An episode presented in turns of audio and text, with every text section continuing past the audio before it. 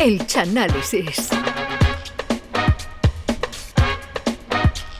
Las adaptaciones literarias, en la mayoría de las ocasiones, suelen ser un éxito en el cine. Y como el Chano prefiere ver la película antes que leerse un buen libro, dicho y hecho, hoy ha elegido para su Chanálisis un clásico de la literatura que ha pasado por la pantalla grande. Cultura, ciencia, hábitos, mucho frío y buenas enseñanzas son los ingredientes del Chanálisis de El nombre de la rosa. ¡Oh! Oh,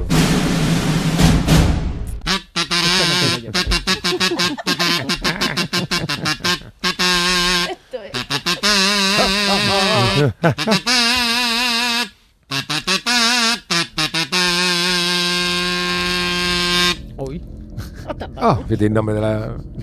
el nombre de la película. Las campanas, esto que, que es Hindama. Nada más que la, la música da más Hindama. Buenas tardes a todos. Y además un libro escrito por Humberto Eco. Eco, Eco, eco, eco, eco, Humberto Eco, eco. Empezamos bien. Buenas tardes a todos, aquí comenzamos un día más el Chanálisis que en el día de hoy está dedicado, como bien habéis dicho, a una película basada en la novela homónima de Humberto Eco. El nombre de la rosa, dirigida en el año 86, 1986, por el director Jack Jack Anna, que parece que te está dando algo, Jack Jack Anna, está bien el Jack Jack Anna, Anna, Jack Jack Anna. E interpretada por Sean Connery, Hombre. Christian Slater, F. Murray que el el que mató a Mozart en Amadeus, Ah, el malo el Salieri. mismo, el mismo. Ron Perlman y Michael Longsdale. La película comienza, es una película ambientada en la época medieval cuando Fray Guillermo de Baskerville, un monje franciscano y su ayudante Atso de Melk llegan a San Benito, pero no a la cofradía, sino a la, sino a la abadía, donde se está celebrando allí un cónclave para debatir sobre si la iglesia tenía que ser pobre o estar en el taco máximo. Hay Ah. defensores de- del dinero y defensores de la, de la, de la mojama. Mm.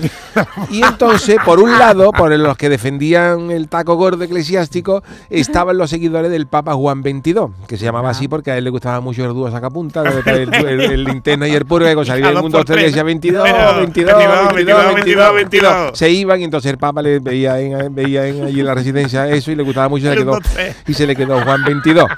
Y por otro lado estaban los franciscanos, los que defendían la pobreza máxima, los franciscanos. Los franciscanos decían que la- la- los cristianos tenían que ser tiesos totales hasta el punto de que en este cónclave plantean de que los niños en las comuniones en vez de marinero vayan de náufrago, como, la- como Tom Hanks con las barbas, con una con las barbas, con un balón como el doctor el señor Wilson, Wilson, ¿no? así, Señor los niños cuanto más tieso mejor. Ah, Y en No mitad de ese conclave, y en mitad de ese conclave, en la abadía de San Benito aparece muerto un monje oh. En extrañas circunstancias. El Oh, primer, el primer monje que aparece muerto es el encarga, el monje que se encargaba de freír pescado en la abadía. y el fraile muerto llamaba así, fraiduría, fraiduría. le llamaban así, le llamaban así por motivos obvios. Este. Pues mira, escúchame que te cuente. Fraiduría había montado un freidor clandestino en una de las torres de la abadía y este monje aparece muerto con la lengua y el dedo negro metido en una tinaja de adobo.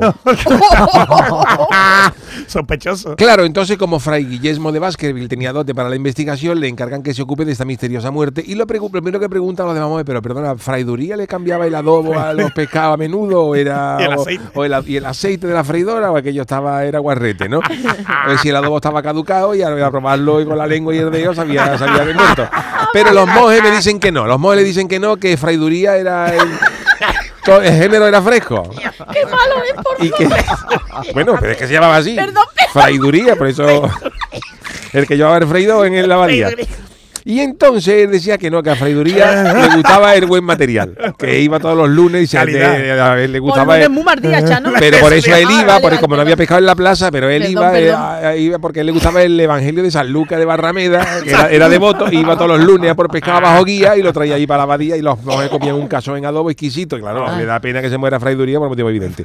Pero en los días sucesivos aparecen más monjes muertos. Uy, por Dios. Aparece más monje que empieza a dejar pagar los recibos de los casos. Mueren dos frailes, uno se llama Adelmo de Otranto Ese, bueno. y otro se llama Venancio de Salvemec, que no tiene nada que ver con Jorge Javier ni nada por el estilo, pero se llama así, Venancio de Salvemec, que aparece muerto dentro de una tinaja de, dentro de, una tinaja de aceitunas gordales aliña. Oh, qué rica. Y conforme van pasando los días, van cayendo más monjes. Por Dios. El siguiente monje que cae es un monje que se llama Berengario, Berengario. que es una, mezcla de falete pegado al, pegado al acero, pero con la cara de Iniesta, más, más blanco todavía. ¿Os acordáis de la película esa, no? Vamos, Iniesta es lo de Berengario, es Stevie Wonder. Berengario es un monje gordo que aparece muerto en la bañera y también tiene la lengua como si hubiera comido arroz negro. Ay, por Oh. Dios. Como si hubiera comido dos Pablo Drácula a la vez. Uy, Drácula y monje. Y pues la tiene verdad. también el dedo negro. Y el- curiosamente. El que no cabía en la, en la bañera. el que no cabía en la bañera, que aparece muerto en la bañera. Por Dios. Y entonces, curiosamente, Berengario también se ha reunido con Chanquete después de ir a la biblioteca. Una biblioteca que goza de gran prestigio porque en la biblioteca de la abadía había libros míticos como el libro de Aristóteles, Homero, Hombre, Plutarco, un libreto de Paco Arba, de los hombres del mar, eh, escrito en latín, con la letra de por cierto el poeta escribe en latín y firmada por Paco Arba. Y allí en la biblioteca acuden muchos monjes para copiar libros y volverse a su monasterio con una copia. Y después de Merengario, otro monje más se le hace larga la siesta, otro que, Ah, otro que es picha. El mismísimo encargado de la biblioteca, Malaquías, que también muere, Malaquías se llama, que también muere con la lengua como si hubiera comido un ostión con, con arquitrán por dentro. ¿sabes? y el dedo como si lo hubiera metido, como si lo hubiera metido dentro de un bollicao. La lengua negra y, y el dedo de bollicao. Y claro, ya, ya, ya Fray Guillermo de Baskerville empieza a decir, esto no es normal, Fray Guillermo de Baskerville, aquí Y no puede morir tanta moza, empieza a ponerse más tenso que el pescuezo de Bruce Lee cantando un fandango y sabe que ahí hay algo raro. Y entonces Fray Guillermo y su ayudante conocen a otro monje, el monje Salvatore, Ah. que es un monje que tiene toda la cara del Cholo Simeone, ¿os acordáis? El monje Salvatore Salvatore. Tiene toda la cara del, Cholo. Simeone, pero este además tiene la espalda doblada. Está un poquito. más doblada que un chino agradecido. Por lo que en el convento, que había mucha maldad, en el convento había mucha maldad porque no tenía otra cosa que hacer. Y en, en en momento- en el convento le pusieron de mote a, a, a Salvatore el montadito del lomo. y entonces ahí, conoce- maldad, ahí conocen a otro monje que se llama Remigio de Baragine. Los dos, Salvatore y Remigio, más raros los dos con extraterrestre con boina. Y entonces Fray Guillermo piensa que estos dos monjes pueden tener algo que ver con los asesinatos. Ah. Pero en la abadía todo el mundo piensa que los crímenes los ha provocado el diablo. Oh. Todo el mundo pinta, convencido, todo el mundo Oh. convencido de que eso ha sido el diablo. De hecho, hasta al final de la misa sale la va cantando Don Diablo, se calmado, tú no sabes la calmado, ten cuidado, yo lo digo policía, los monjes, ey, ¡Ey! anda por rincones y se diablo. esconden los cajones de la precha que se quiere conseguir los monjes, ey, ¡Ey! ten cuidado. Todos, los- monjes en la abadía cantando. Esa escena se eliminó de la película, pero en el montaje del director está. Y entonces, a todo esto, el, el ayudante de Fray Guillermo, Atzo, en una mm, visita por el convento, se encuentra en un corral con una chavala, muy apuesta, muy, Ah, muy, muy, muy buenorra, pero la Mm. chavala con, más mierda que la bombilla de un gallinero. Bombilla de un gallinero. La chavala que... Tiene tanto que- ¿Has visto la bombilla de un gallinero? No, está? no. Cuando vaya un gallinero, fíjate cómo está la bombilla. Llena de cagada de paloma para echarla.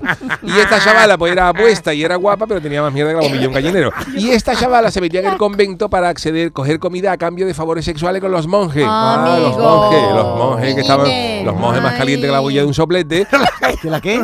más, más caliente que la boquilla de un soplete, y a cambio de un vámonos que nos vamos, pues le daba a la chavala una galleta Ah. príncipe, dame una galleta príncipe, dame una, una latita de merva, y, y lo que, y lo que cayera.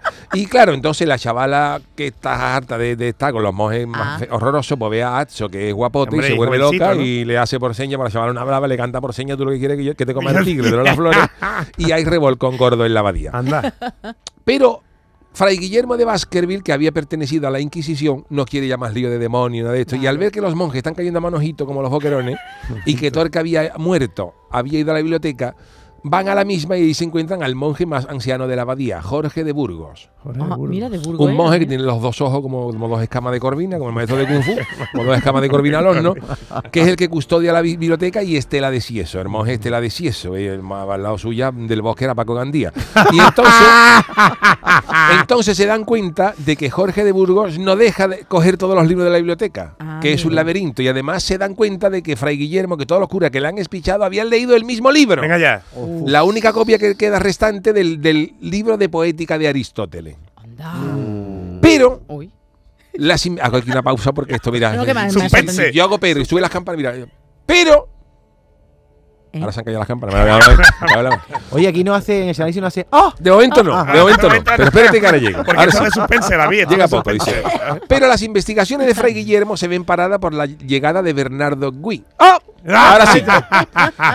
que es un hombre de la Inquisición al que han llamado para el cónclave. Y Bernardo Gui, como es de la Inquisición, está loco por quemar a alguien. Está loco Ah, por quemar bueno, porque este era de Valencia, era San José, la falla, y dice, aquí no, hay, aquí no hay, llega la abadía diciendo, aquí no hay ni no, no, Eh, ni no hay no, ni ni fa, ni nada, no, pues a ni cualquiera, el primero que cojamos, tranquilo, Bernardo, tranquilo. Relájate, relájate. Relájate, relájate, Primo de Bernardo. Torquemada. Claro, entonces lo aguantan ahí, ¿no? Y entonces, y claro, Bernardo Gui está loco por quemar a alguien y encuentran a Salvatore, el que tenía toda la cara de Cholo Simeone, y a la chavala del revolcón de Oh. Atso peleando por un gallo negro Por un gallo negro. en presencia de un gato negro. Claro, esto ya es brujería. malo. Esto es brujería. Esto es brujería mala bueno. suerte, porque si tú te llegas a pelear por un pollo asado en, pe- en presencia de un caniche no pasa nada. No pasa nada. Pero claro, era un, un gato negro, todo. Y claro, la Inquisición por nada y por menos te acusaba de brujería y te invitaban, Bueno. una, te invitaban una barbacoa que tú nomás que tenías que poner la carne y ellos ponían el resto.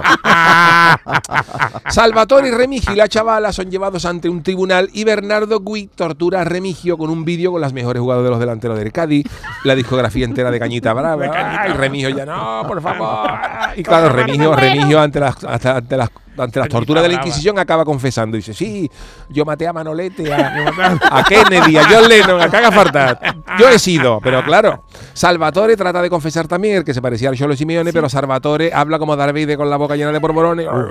No se le entendía nada y lo único que sabe decir es penitenciagite. Penitenciagite. Que Salvatore estaba como para meterle una comparsa que se aprendiera el popurrí dos semanas antes de ir al falla, pero bueno. Y a la chavala, a la chavala, mm, claro, como Salvador no era capaz de decir otra cosa, pues también lo condenan por, por carajote. Y la chavala no, habla. defender, la chavala no se puede defender, la chavala no habla, nada más que come. Y los tres los condenan. Y cuando a Bernardo Gui, cuyo presidente del Tribunal de Inquisición va a emitir su veredicto, Verá y sabe que ha decidido Bernardo de. Gui como Inquisición. Cuando Bernardo hace con la mano, ¿Qué? sale un coro de los monjes de Silo ¿Qué dices? y empiezan a cantar en gregoriano la barbacoa Gitan. La barbacoa. Y ya todo el mundo sabía lo que era, era Los chorizos la para barbacoa para los condenados. y a todo esto, Fray Guillermo de Baskerville y Atzo han decidido ir a la biblioteca para hablar con su responsable, Fray Jorge de Busgros. Y el viejo tiene en sus libros, en sus manos, el libro mardito. Y el viejo dice que ese libro no se puede leer porque, se, porque hace reír y la risa atrae al demonio. Fray Jorge está en contra de todo lo que haga reír. Ajá. Todo lo que haga reír. De hecho, Fray Jorge allí en Edeso ha quemado cinta de arévalo. Ah, también. También. Cinta de Arévalo. Ha quemado cinta de arévalo, vídeos de Paco Gandía. También. No dejaba ver a los monjes en los plenos del Congreso, que se tira la gente al suelo. Fíjate. Y el viejo es tan enemigo de la risa que obligaba a los copistas de la biblioteca a escribir cuplé de comparsa durante 12 horas. ¿Qué Uy, uy, entonces nosotros no nos Y Fray. Jorge acaba confesando que él ha envenenado las páginas del segundo libro de poética de Aristóteles para que todo el que lo lea le pase el dedo por la página y luego por la lengua, que le pone la lengua y el dedo como el sobaco de Michael Jordan a los que lo lean. Y el viejo, tratando de huir, le da un codazo a una vela sin querer. Anda. Y entonces la biblioteca, aquello en cuestión de segundos, se convierte en la presentación de la comparsa Fuego Vivo de, de Antonio Martín, todo, todo eso. Y el viejo Jorge de Burgos acaba como un chicharrón de metro setenta. Hoy el pobre. Y Fray Guillermo de Baskerville, que era un hombre de cultura, pues entonces le dice a su, a su ayudante que huya, que yo voy a salvar libros, yo voy a salvar libros, Lo lo, que pueda, lo ¿no? más Lo que pueda. importante, lo más importante, ¿cuál salvo? Y entonces Fray Guillermo de Verá, verá. Baskerville salva el Micho 1, El que es el que, que todos los niños aprenden a leer en los colegios. Y dice, claro, si se quema el Micho 1, se va a quedar la humanidad sin aprender a leer. Pero de Aristóteles, al, al mismísimo. eh, pero el Micho 1 hay que salvarlo. ¿Qué va a coger? Micho 1, yo ese me, ese me llevo. Salvó el Micho 1, salvó también el libro gordo de El libro Petete. gordo de Petete, hombre, es fundamental. Y también el pícaro, el pícaro, Fray Guillermo de Baskerville saca un libro llamado Bolleré, un libro de papel de fumar de Fray Raimundo de Amador, que le gustaba esas cositas. Bolleré. Bolleré se lleva, se lleva el Micho 1, el libro de Gordo Petete y Bolleré, un libro de Bolleré. Y con esos tres libros huye Guillermo mientras arde el resto de la biblioteca. Y mientras tanto, Salvatore, Simeone y Remigio acaban en la hoguera como el mollete que se te olvida en la tostadora, echando humo. Y a la chavala ¿Eso ya qué le- pasó con la chavala? y cuando a la chavala le queda poco para ponerse morena ya del todo, para toda la vida, La los campesinos ven que la biblioteca de la abadía está ardiendo Sí. Y aprovechan el descontrol para liberarla, para liberar a la chavala como Ah. una amnistía de Fray Pedro Sánchez. Ah, Porque la chavala era de Barcelona y se acoge, se acoge, la chavala, la se, amnistía. la Se va chavala se acoge a esa chavala- amnistía. Llega Fray Pedro Sánchez y dice, no, la salva y la chavala.